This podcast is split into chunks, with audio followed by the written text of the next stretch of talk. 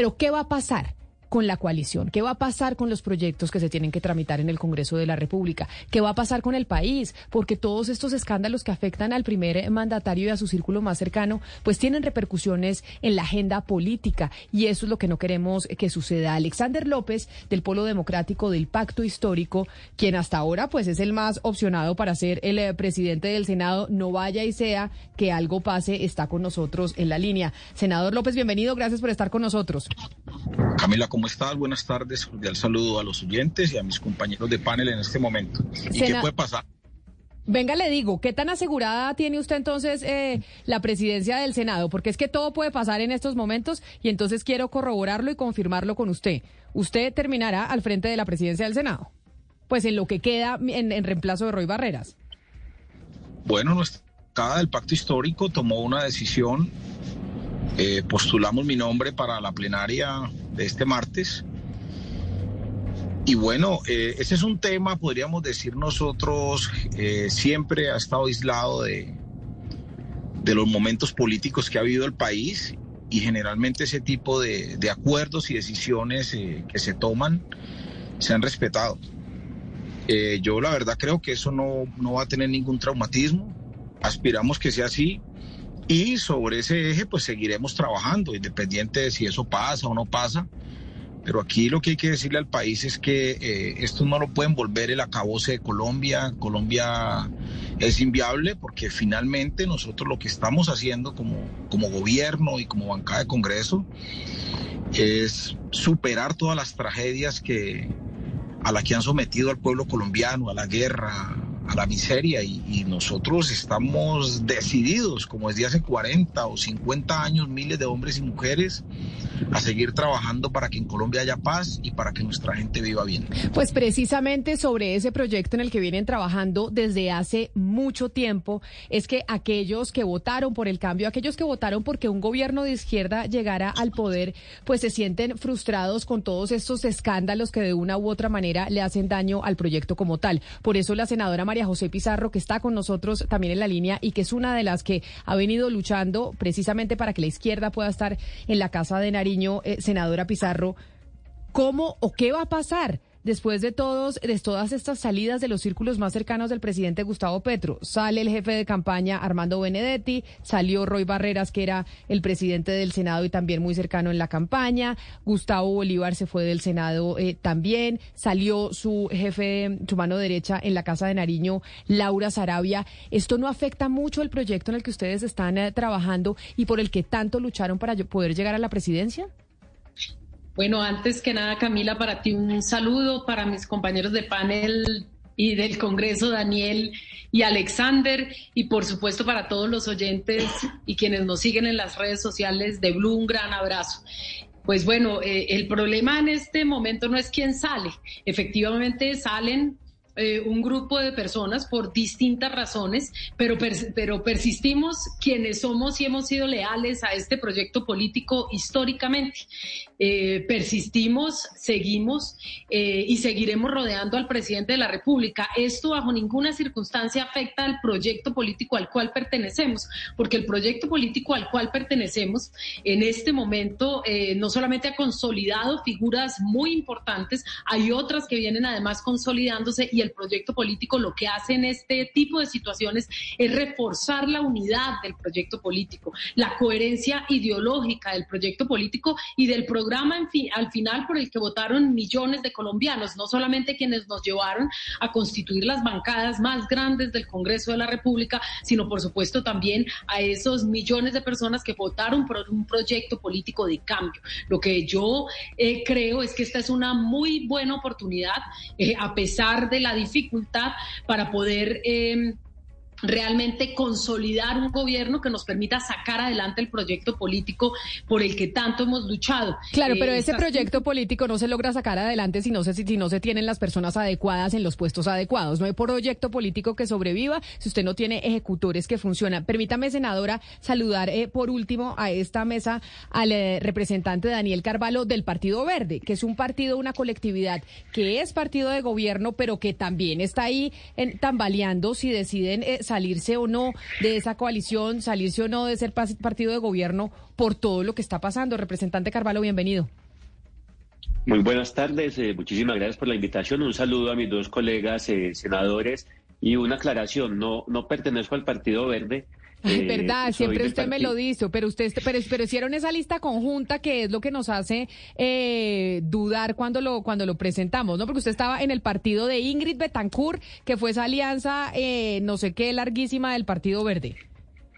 De acuerdo, eh, hago parte del Partido Verde Oxígeno y me declaré desde el principio en compañía del doctor Humberto de la Calle en Independencia. sin embargo, pues hemos procurado acompañar la agenda progresista de este gobierno pero sí me parece que eh, hay un llamado de atención al gobierno, porque estos escándalos, esta falta de idoneidad por parte de algunos funcionarios o congresistas, yo creo que sí pone en riesgo el proyecto progresista y está teniendo una incidencia en la forma en que los ciudadanos y los congresistas que queremos ayudar estamos viendo al gobierno. Para mí sí hay que hacer un llamado de atención en este momento. Esta es una pregunta que les quiero hacer a los tres. Estas cosas que eh, han pasado, que evidencian, por ejemplo, que una persona como Armando Benedetti, que nunca fue de izquierda y que llegó ahí eh, y que seguramente el presidente Petro la recibió porque sabía que le servía para ganar, como a Roy Barreras y a otros que ya eh, de alguna manera han ido tomando distancia. Para ustedes que han estado comprometidos con el proyecto político desde antes, ¿no? Que son como más afín a la real ideología que uno conoce el presidente, esto que está pasando significa que él debe ser o acompañarse de gente más de izquierda o más de centro. Y miremoslo no solo por esto, sino también por lo que están diciendo las encuestas, que lo están castigando y gente que votó por él está diciendo me está decepcionando. Entonces, es una pregunta para los tres para que cada quien responda rápidamente. ¿Debería ser más de izquierda o más de centro, eh, señor Carvalho? Yo creo que el tema no es si es más de izquierda o más de centro, debería ser gente más competente y más honesta. Infortunadamente, no toda la gente que rodea hoy al presidente Petro es más competente o u honesta. Y quiero poner un ejemplo muy particular. porque yo no apoyé al presidente Petro en segunda vuelta? ¿Sí? Porque él se ha dejado acompañar y apoya al alcalde de Medellín, Daniel Quintero, el tipo más corrupto que ha pasado por la ciudad, y el presidente no ha tenido eh, eh, la, la gallardía de apartarlo. Y como ese ejemplo, hay otros que han ido apareciendo, han hecho escándalo, y eso hace que Entonces usted dice ni de izquierda ni de centro, sino eh, más decente, más competente. Eh, y ahorita, senadora María José Pizarro, ¿cómo manejar esta crisis volviéndose más de centro o más de izquierda? No, a mí, eh, repito, eh, creo que lo más conveniente es rodearnos de las personas idóneas y hay personas idóneas en distintos espacios políticos. Ahora, por supuesto, hay un principio también de coherencia ideológica y esto que implica, como bien decía Daniel hace un momento, que si estamos defendiendo un proyecto político progresista, quienes estén al frente tengan la capacidad de sacar adelante un proyecto político progresista y un proyecto político como el nuestro, que por supuesto es eh, también un proyecto de izquierda. Si quienes están son competentes, pero no tienen la capacidad ni la voluntad de sacar adelante un proyecto político de cambio, pues entonces, pues por supuesto, no son las personas que tienen la capacidad de sacar adelante este gobierno. Entendida su respuesta, entonces, démosle la palabra al senador Alexander López. ¿Más de izquierda o más de centro, senador López? Bueno, nos, nosotros tenemos un programa y fue el que ganó las elecciones. Y ese programa eh, se está cumpliendo. Vamos en ese camino. De hecho, hoy estamos con el plan de bueno, ya no, hasta hace 20 días estábamos con el plan de desarrollo de Duque y el presupuesto de Duque todavía va hasta el 31 de diciembre. Hemos tenido muchos problemas. Eh, esos problemas que hemos tenido, pues obviamente los hemos venido enfrentando. Eh, nosotros en su momento, y aquí tengo que hacer una salvedad, le planteamos al presidente en su momento candidato pues nuestra negativa a que pues estas personas estuviesen con nosotros, no solamente en la campaña, sino gobernando. Esas consideraciones las dejamos entendiendo mismo los enfrentamos a ellos en, en su momento cuando cuando bueno pero si le estoy entendiendo bien porque la idea era dar una respuesta corta senador deberían entonces irse más a la izquierda o más hacia el centro con esto que ha pasado no, no, es que esto no es un tema de izquierda de centro de derecha. Esto es un tema es que esto es un país que lo han destruido históricamente le han hecho demasiado daño. Nosotros llegamos ganamos las elecciones con un programa y ese programa debe cumplirse en el marco de lo que nosotros le comprometimos al pueblo colombiano. Y tenemos personas idóneas con grandes capacidades en la izquierda, en el centro, inclusive en la derecha y gente muy buena, ¿sí? honrada, decente, que puede perfectamente estar con nosotros siempre y cuando avance en la construcción de resolver todas las dificultades que tiene nuestro pueblo en materia laboral, en materia de salud, en materia agrícola, pero también en materia de paz, como es lo que nosotros estamos planteando.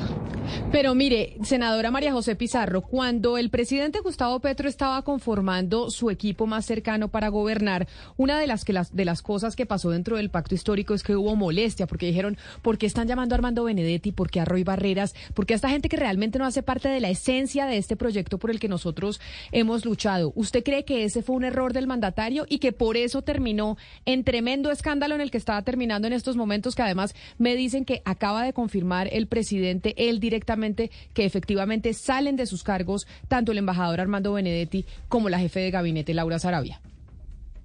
Pues bueno, mira, lo primero, eh, el malestar no es eh, porque fuera Armando Benedetti o Roy Barreras, X o Y personas.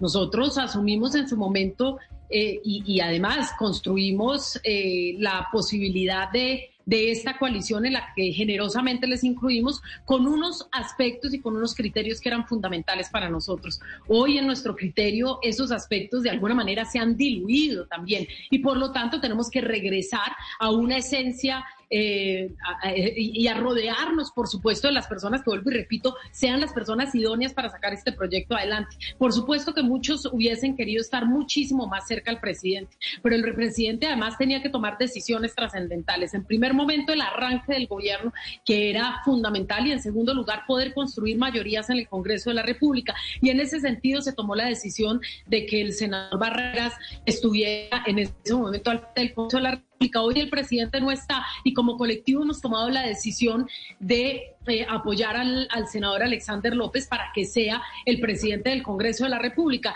Llevamos eh, ya casi un mes esperando que pueda ser elegido el senador Alexander López.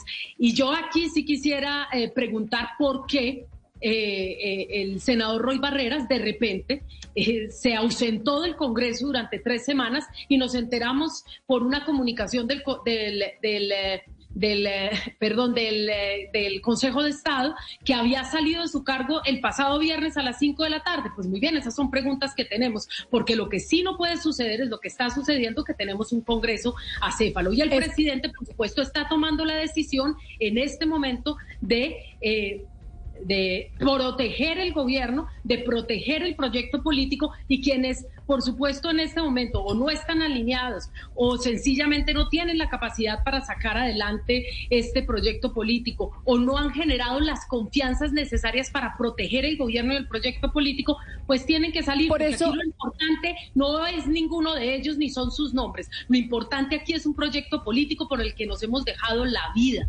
Claro, pero por eso, por eso que usted acaba de decir es que yo iniciaba con el senador Alexander López preguntándole, bueno, ¿en qué va lo de su presidencia del Senado? Porque sabíamos efectivamente que todavía no se ha confirmado y que hubo pues eh, una especie, yo no sé si de estrategia podría ser decirse así, pero lo que acaba de decir la senadora María José Pizarro, pues de accionar del, eh, del expresidente del Senado, Roy Barreras, para que usted no se posesionara, pues porque es conocido que ustedes dos pues no se la llevan bien y digamos que han sido regionalmente como opositores en, eh, en el Valle del Cauca. ¿Cuándo vamos a tener, eh, eh, senador Alexander López, presidente del Senado? Es que aquí lo que estamos viendo es que la cosa está parada por cuenta de las triquiñuelas y enfrentamientos que hay internamente dentro del propio pacto histórico.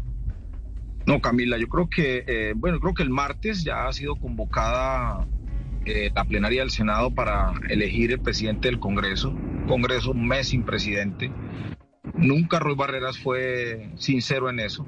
Nunca nos planteó la ruta que, llevaría esto. De hecho, él debió haber sido presidente del Congreso hasta, hasta el último día y no, no lo hizo, dejó tirado esto. Aún a pesar de su problema de salud, que pues deseo que, que una cirugía hoy le vaya muy bien, de hecho, pero sí es cierto, o sea, con Roy Barreras hemos tenido grandes confrontaciones políticas, no compartimos, yo no comparto para nada si la forma como Roy Barreras hace política en este país, no lo compartía, así es lo especial presidente y siempre ha sido así y nunca lo he ocultado. Yo aspiro, Camila, que este martes podamos tener un presidente del Pero mire, mire, senador, pero mire, senador López, Sí, senador López, pero mire, la verdad es que, digamos, tradicionalmente la, la primera presidencia del Congreso, del Senado, la ocupa eh, el, partido del, presidente, por, por, obvias razones, así ha sido siempre. Pero en este momento hay una circunstancia especial, aparte de lo que usted está contando, de la diferencia que tiene usted profundas con el, el senador Roy Barreras, el hecho de que las mayorías que llevaron a la presidencia a Roy Barreras, producto de esos acuerdos que se crearon una vez ganó el presidente Petro, esas mayorías hoy en día la realidad política indica que no existen. Es decir, que posiblemente o probablemente se pueda dar el caso de que esas mayorías que por acuerdos llevaron al, al, senador Barrera a la presidencia del Congreso, hoy decidan otra presidencia distinta a la suya.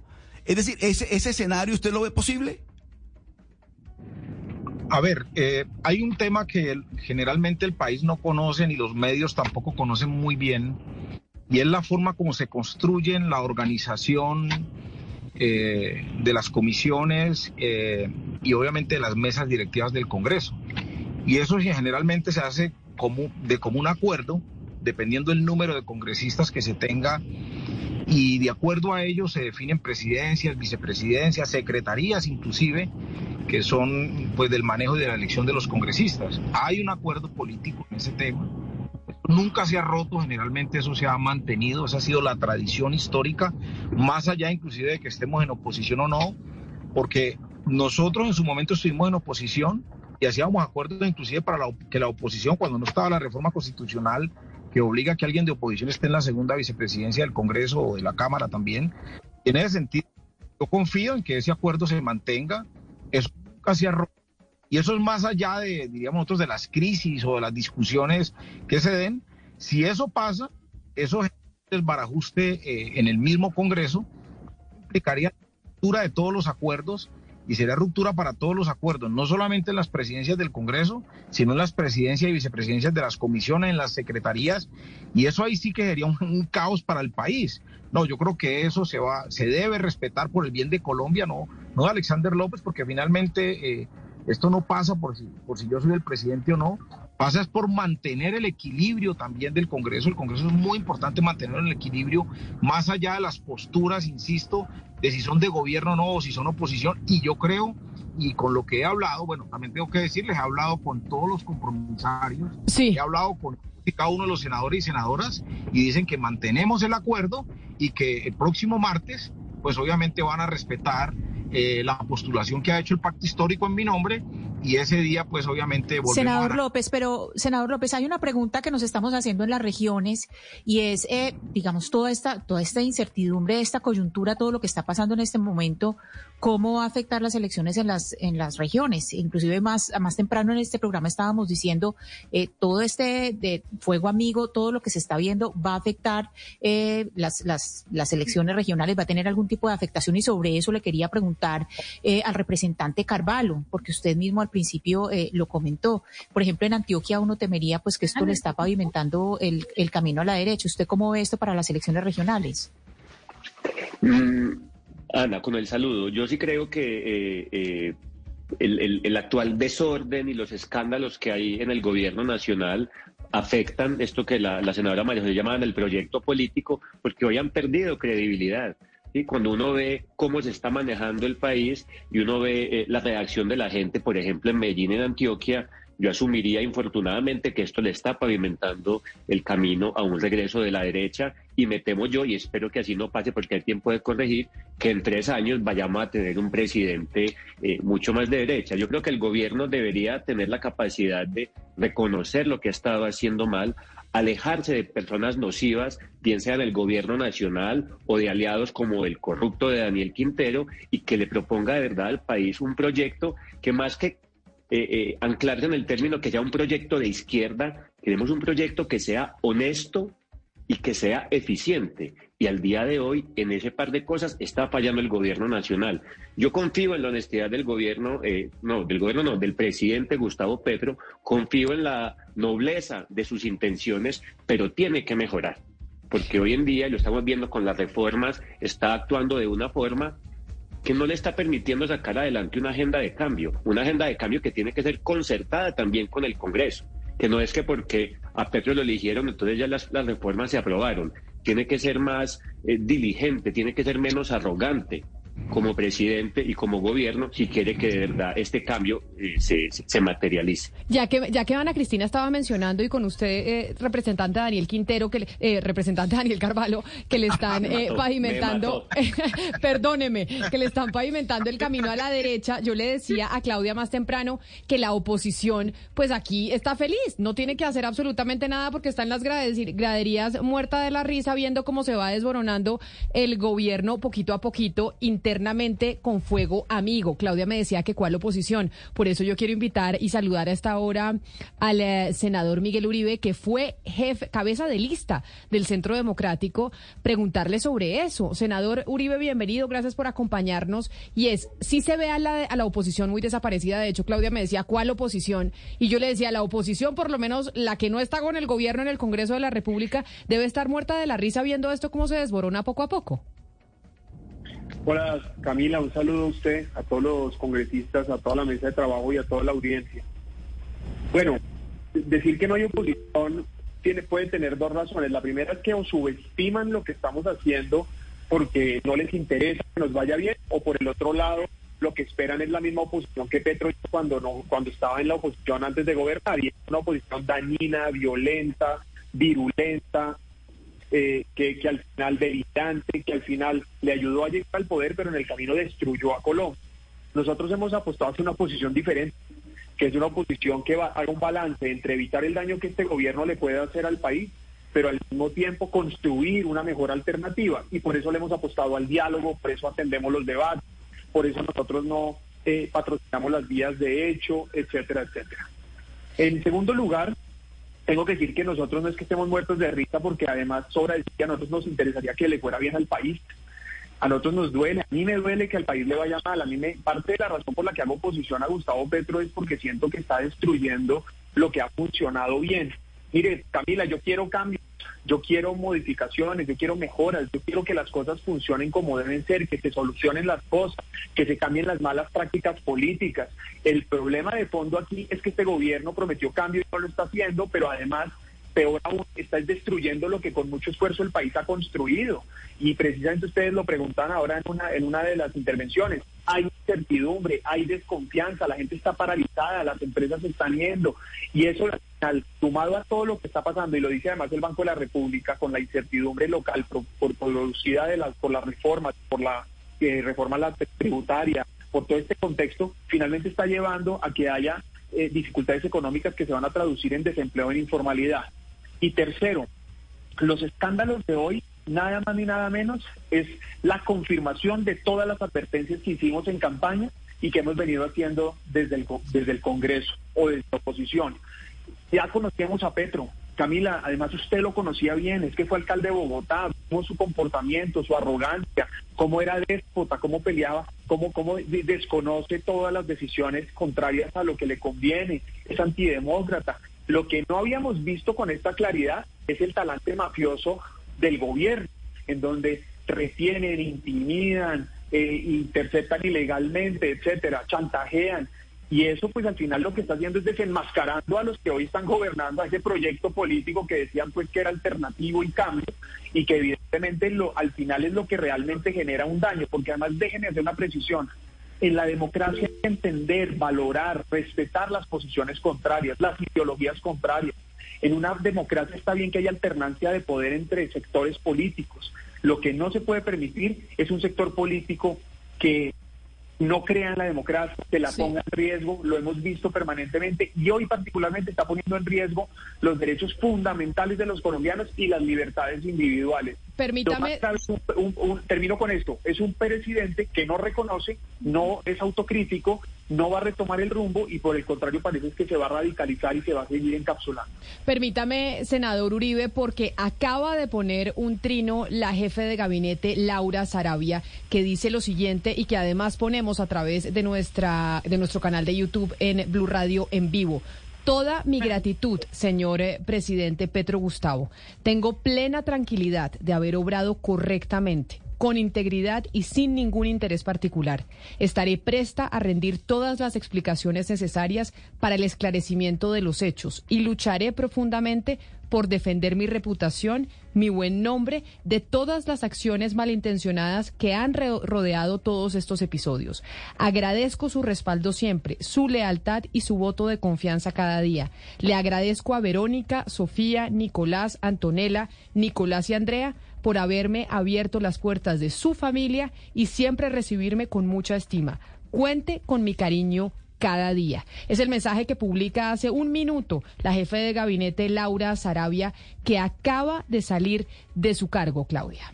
Eh, Camila, si a, esto, si a esto le sumamos lo que dijo Petro en la ceremonia que está ahorita con las fuerzas, pues uno tendría que concluir que el presidente Petro saca a Laura Sarabia, pero no porque la quiera sacar. Mire lo que dijo. Mi funcionaria querida y el embajador Benedetti se van. Eh, ayer también en algunas versiones de prensa que, que, citaban fuentes cercanas eh, al, gobierno, hablaban de que el presidente antes de la reunión con el embajador Benedetti le había dado un abrazo a Laura Sarabia. Es decir, él no hubiera querido salir de Laura Sarabia y uno lo que puede concluir entendiendo que el primer punto de todo este conflicto es que Benedetti se molesta porque Laura Sarabia le deja de pasar el teléfono y, le, y deja de sentirlo su jefe, es que Benedetti es el que pide la cabeza de Laura Sarabia y el presidente accede a eso porque, como se ha dicho muchas veces y aquí lo hemos comentado, pues el ex embajador Benedetti tiene demasiada información sobre lo que fue la campaña. Y ahí entonces, ¿quién debería reemplazar a Laura Sarabia, que es el cargo más importante para acompañar al presidente Gustavo Petro? Senador Alexander López, dígame un nombre y le voy a preguntar eh, lo mismo también a nuestros otros invitados que están con nosotros en la línea. ¿Usted quién cree que debería ser la persona que ocupe ese cargo, que es el más poderoso del, del gobierno al lado del presidente? Bueno, no, yo, yo debo reaccionar a lo que ha dicho aquí el senador Miguel Uribe. Es profundamente extremista y alejado de la realidad. Es muy grave, no lo vamos a se me está yendo la comunicación con el eh, senador Alexander López porque como lo podemos ver a través de nuestro canal de YouTube, usted está en su carro y sé que se está desplazando, senador, y a veces el teléfono celular y la señal no es tan buena cuando nos vamos desplazando en, nuestros vehículos, pero lo escucho a ver si se mejora la, comunicación. Le decía que, que yo tengo que reaccionar frente a lo que ha dicho aquí el senador Miguel Uribe y es que, eh, contrario a lo que ha pasado en nuestro país históricamente, eh, nosotros estamos en contra de, estos mecanismos ilegales y violatorios de los derechos humanos como son las chuzadas. Las vivimos, las padecimos, las sufrimos.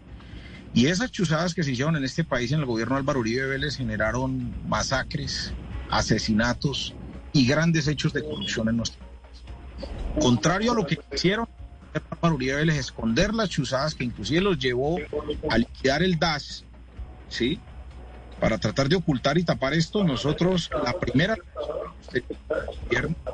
es exigir la verdad de quién dio esa orden y por qué se hizo. Pero, pero la idea no es pero la idea no sería enfrascarnos, senador Alexander López, es que en el uribismo se hizo esto y aquí se está haciendo lo mismo, sino en cómo salir adelante, es decir, cómo hacemos para que Colombia no quede sumida en estos enfrentamientos tanto internos como entre distintos partidos y es ¿Quién podría organizarle la agenda al presidente Gustavo Petro y estar ahí al frente como estaba Laura Sarabia? Que por eso, como dice Claudia, el presidente en su discurso dice, se va, como dijo Claudia, mi funcionaria querida. Mi funcionaria querida. Exacto, a él le duele en el alma porque es un golpe fuertísimo para el presidente Gustavo Petro. Esta era, la única señora que podía entrar a su, a su, oficina sin tenerse que anunciar. Era la que le coordinaba absolutamente todo. Incluso desde la campaña él les había dicho a Roy Barreras y a Armando Benedetti que la única que tenía garantizado el cargo era Laura Sarabia. Ahora, ¿quién debería estar ahí? ¿Quién debería ocupar ese cargo, Alexander, eh, senador López? No, mira, Camila, yo creo que eh, hay una fila grande de personas, de mujeres y hombres profesionales y gente de este proyecto con quienes venimos construyendo hace muchos años que puede estar allí. Eso, la verdad, hay mucha gente y hojas de vida las que quiera para, para que así sea. Lo importante es nosotros avanzar con la mayor contundencia, con la responsabilidad y orden para sacar adelante estas reformas y estos proyectos que venden a la paz y al bienestar de nuestro pueblo. Yo creo que, que dar nombres es innecesario, yo creo que esos nombres los tiene el poder del presidente. Confiamos en que en que el nombre que ponga aquí, reemplazos que tengan que dar, pues conduzcan finalmente a, nosotros salir de este momento tan, eh, pues tan maluco, tan preocupante, y en ese sentido estamos eh, planteando el tema. Yo creo que el país no puede caer en la desesperanza, porque aquí, y la oposición quiere que caigamos en la desesperanza, que caigamos en que esto no pasó nada, no, todo lo contrario. Vamos a empezar a implementar el plan de desarrollo, vamos a empezar a implementar las reformas para que, para los niños, para que el pueblo colombiano salga de esta tragedia que nos han dejado y tenemos todo el compromiso con que eso se haga. Pero ya que usted hace una acusación directa a la oposición y tenemos aquí a uno de los representantes, la cabeza de lista del Centro Democrático, senador Miguel Uribe, ¿ustedes quieren que se caiga en la desesperanza y esa es la estrategia? ¿O realmente cuál sería la recomendación? ¿Cuál sería la recomendación al gobierno, al presidente Gustavo Petro? Claudia empezaba y les preguntaba a todos antes de que usted llegara, ¿debería ser más de centro la persona que reemplace a estos que acaban de salir? ¿Debería moderarse el presidente para que pudiéramos trabajar todos en conjunto? ¿Cuál desde la oposición sería su recomendación? Eh, Camila, ya lo respondí, pero insisto, nuestro interés no es que a Colombia le vaya mal.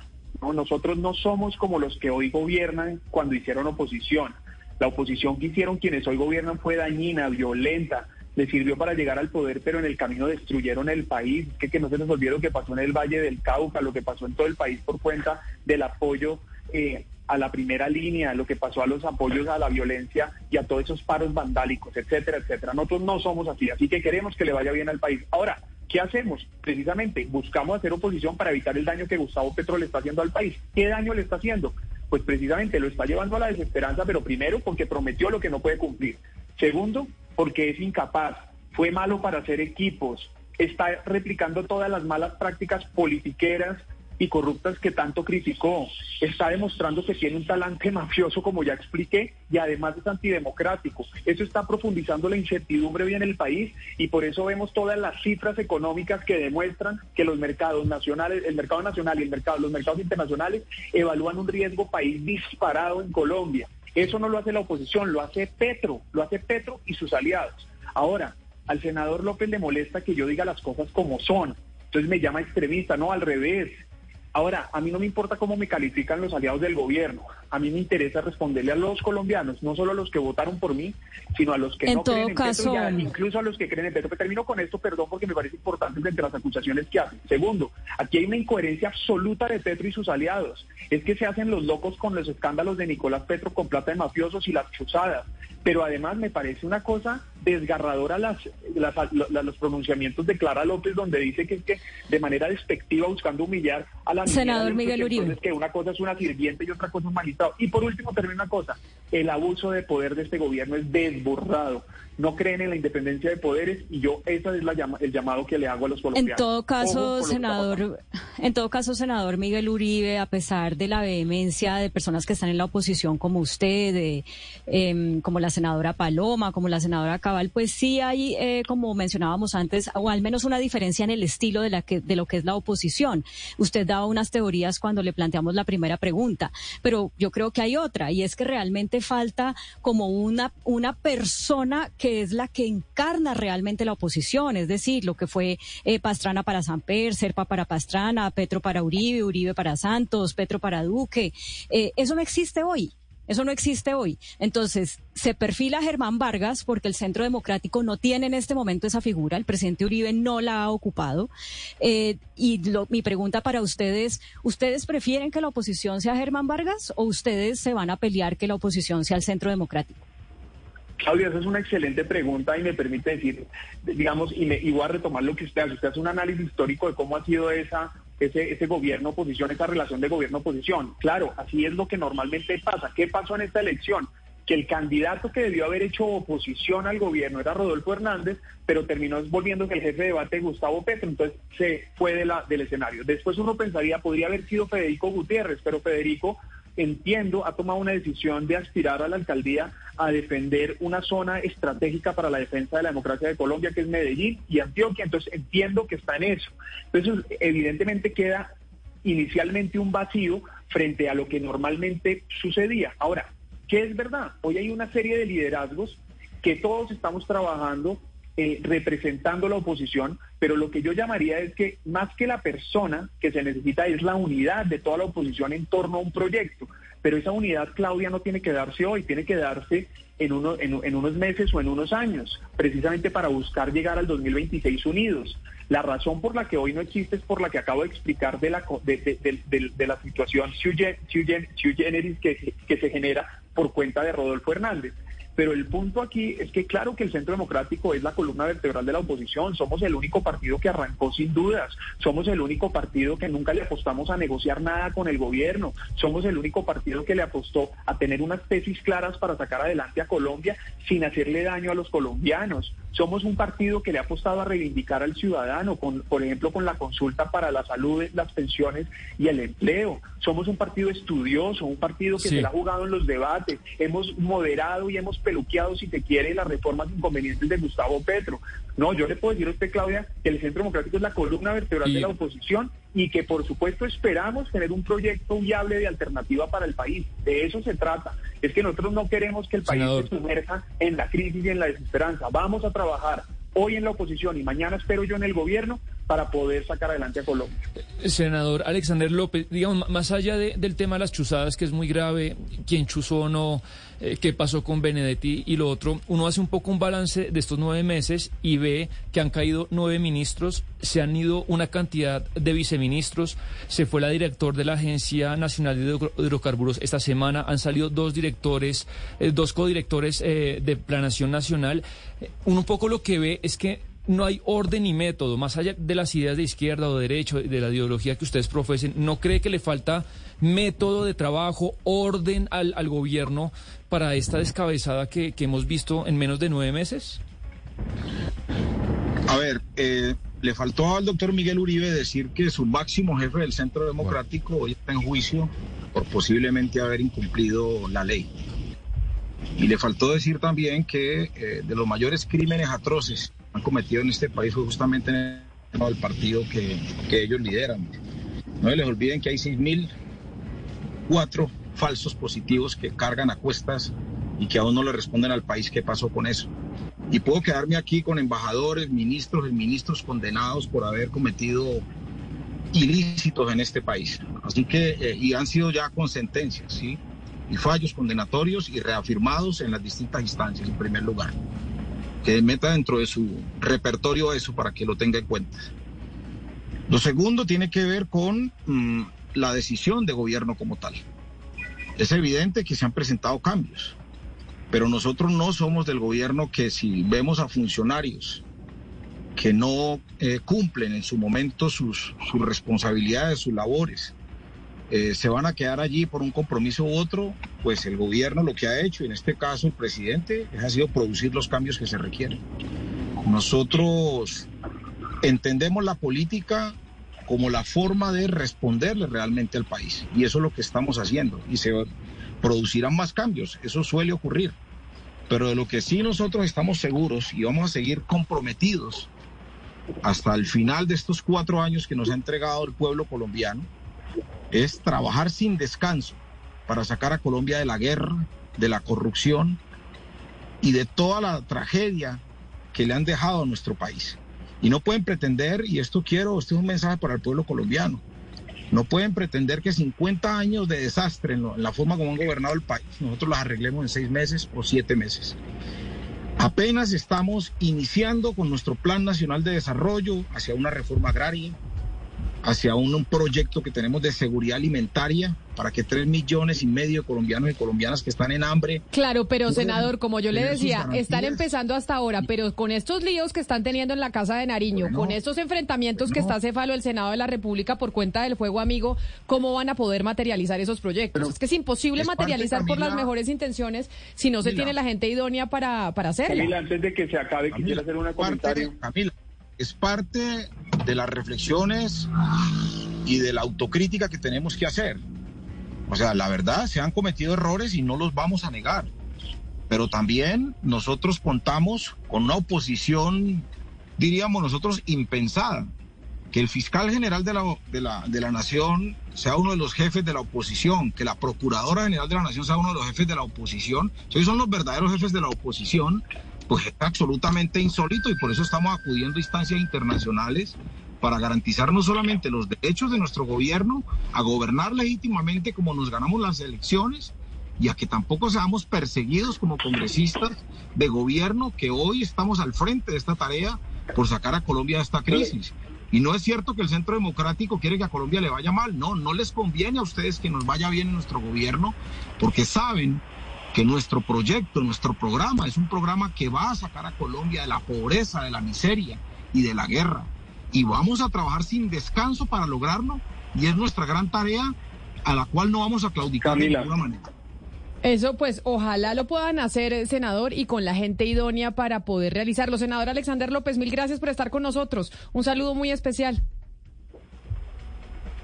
Se me fue el senador. Bueno, vemos el martes. Claro que sí. Y senador Miguel Uribe, claro que sí. Adelante antes de, de despedirlos y que se nos acabe el programa.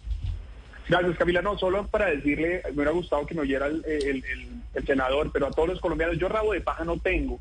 Y a diferencia de Alexander López y los aliados de Petro, yo no juzgo las condiciones de acuerdo a mi conveniencia. Ellos desafortunadamente tienen un doble rasero.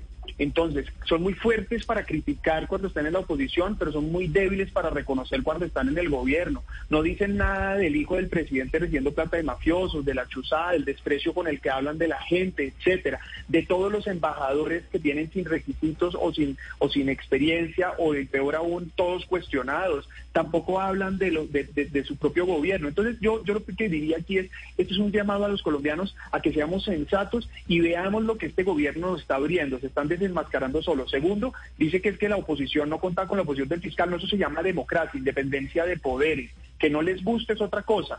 Y que en el momento que eran oposición reclamaban a las instituciones para que frenaran a los gobiernos anteriores. Ahora que están en el gobierno, les molesta, les da urticaria que haya eh, instituciones fuertes. Por eso mi invitación a los colombianos, defendamos la democracia con la vida si es necesario. Y por último, no, no es verdad que hasta ahora están comenzando. Ya llevan ocho meses y ocho meses malos para el país. Y Petro ha cometido tres errores. Primero, ha hecho mucho daño muy rápido. Segundo, no se ha sabido rodear. Y tercero, está peleando con todo, con todo el mundo al mismo tiempo. Entonces, evidentemente, tristemente, lo que supuestamente le propusieron a la gente y cómo los engañaron, pues no van a poder materializarlo. A los colombianos hay que decirles la verdad y este gobierno no va a cumplir lo que dijo porque no lo puede hacer. Nosotros sí queremos que le vaya bien a Colombia, lo seguimos haciendo y queremos cambios, mejoras, pues pero no destrucción. Pues senador Miguel Uribe, mil gracias por haber estado con nosotros. Hay una crisis en el gobierno enorme. Estaba hablando el presidente Gustavo Petro, quien dio eh, su discurso a propósito de la salida también de Laura Sarabia y del eh, ex senador Armando Benedetti. Hasta aquí llegamos nosotros en Mañanas Blue. Mil gracias por habernos acompañado. Quédense con nuestros compañeros de Meridiano Blue y un feliz fin de semana para todos.